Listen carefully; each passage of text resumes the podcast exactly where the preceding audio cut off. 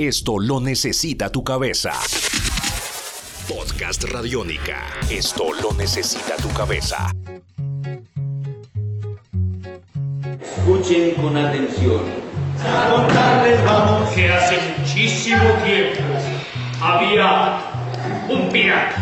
que abandonaba su tristeza a base de gritos. Esto es Podcast Radiónica. Podcast Radiónica. Hola, sean bienvenidos a Podcast Radiónica. Aquí rastreamos la historia del teatro de Medellín y Antioquia. Soy Santiago Arango, arroba Santiago Canción en Twitter y hoy estamos aquí para conocer los personajes, las salas, los montajes, detalles de la historia del teatro en el departamento de Antioquia. Podcast Radiónica. Para esta sesión conoceremos el proceso del Teatro Popular de Medellín. Viajaremos en el tiempo y nos ubicaremos exactamente en 1979, año en el que nació este colectivo de teatro hoy. Abordaremos su historia, sabremos de sus montajes, del énfasis en el teatro infantil. Así es que Podcast Radiónica presenta hoy la historia del Teatro Popular de Medellín. Sean bienvenidos. Tus oídos se abren. Podcast Radiónica.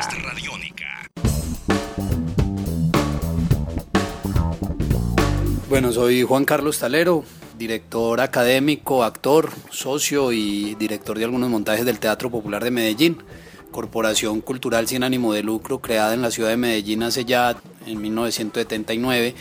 Nuestro énfasis principal ha sido el trabajo para niños. ¿Sí? El Teatro Popular de, Medellín nace como una propuesta que en ese momento no tenía la ciudad para representar sobre todo los clásicos de la literatura infantil, entonces empieza montando cuentos clásicos como La Cenicienta, Caperucita, Rin Rin Renacuajo, y es una propuesta inicialmente muy novedosa porque no es un teatro ni de títeres ni de muñecos, sino actores representando este tipo de cuentos. Fue muy bien acogida, a pesar de que no se tenía sede en el momento. Las primeras presentaciones se hacen en, en el Auditorio de Bellas Artes y en el Teatro Pablo Tobón Uribe con muy muy buena acogida. Y posteriormente, pues el grupo de socios fundadores empiezan a, a conseguir una especie de sede aquí cerca de las Torres de Bomboná, sector de las Torres de Bomboná aquí en la ciudad de Medellín y primero pues consiguen una casita en una esquina muy pequeña que daba más como para reunirse que para hacer ensayos y posteriormente pues nos venimos ya a esta casa donde estamos ubicados en la calle 48 con la carrera 41 sector Torres de Bomboná. Se adquiere esta casa se hace un préstamo se hace pues como todo el, el proceso para los créditos y después de casi 20 años pues se logra librar la casa. Hoy en día el Teatro Popular de Medellín le pertenece a la ciudad. En el año 95 después de 20 años de funcionamiento, entonces se adquiere pues como ese reconocimiento como patrimonio cultural de la ciudad lo que genera entonces que esta casa pues tenga ya ese, esa prolongación en el tiempo como una institución precisamente para eso, para prestar servicio de, de teatro y de cultura.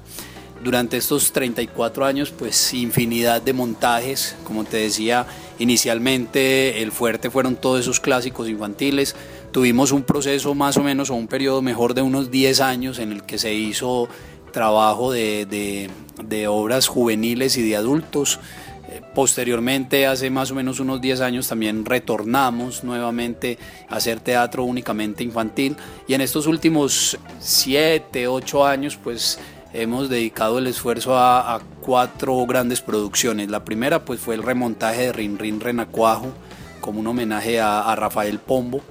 La segunda es una puesta en escena de la Odisea, eh, Ulises Odiseo, llevar la Odisea para niños.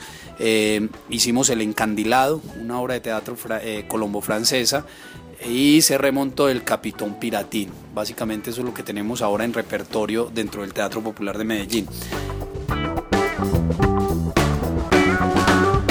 Esto es Podcast Radiónica.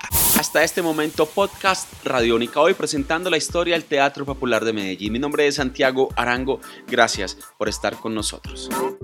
Tus oídos se abren. Tus oídos se abren. Podcast Radiónica.